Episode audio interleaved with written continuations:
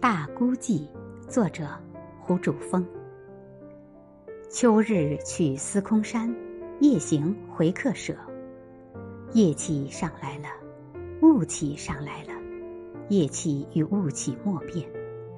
月也上来了，肥硕丰满的一轮月挂在山顶。月夜看山，只有剪影，那剪影巨大莫名，笼罩前方。山风微凉，吹来秋草枯萎的气息，吹来白菜萝卜的气息。几声鸡鸣自农舍而出，忽然觉得孤寂。一百年的孤寂，一千年的孤寂，一万年的孤寂，亿万年的孤寂。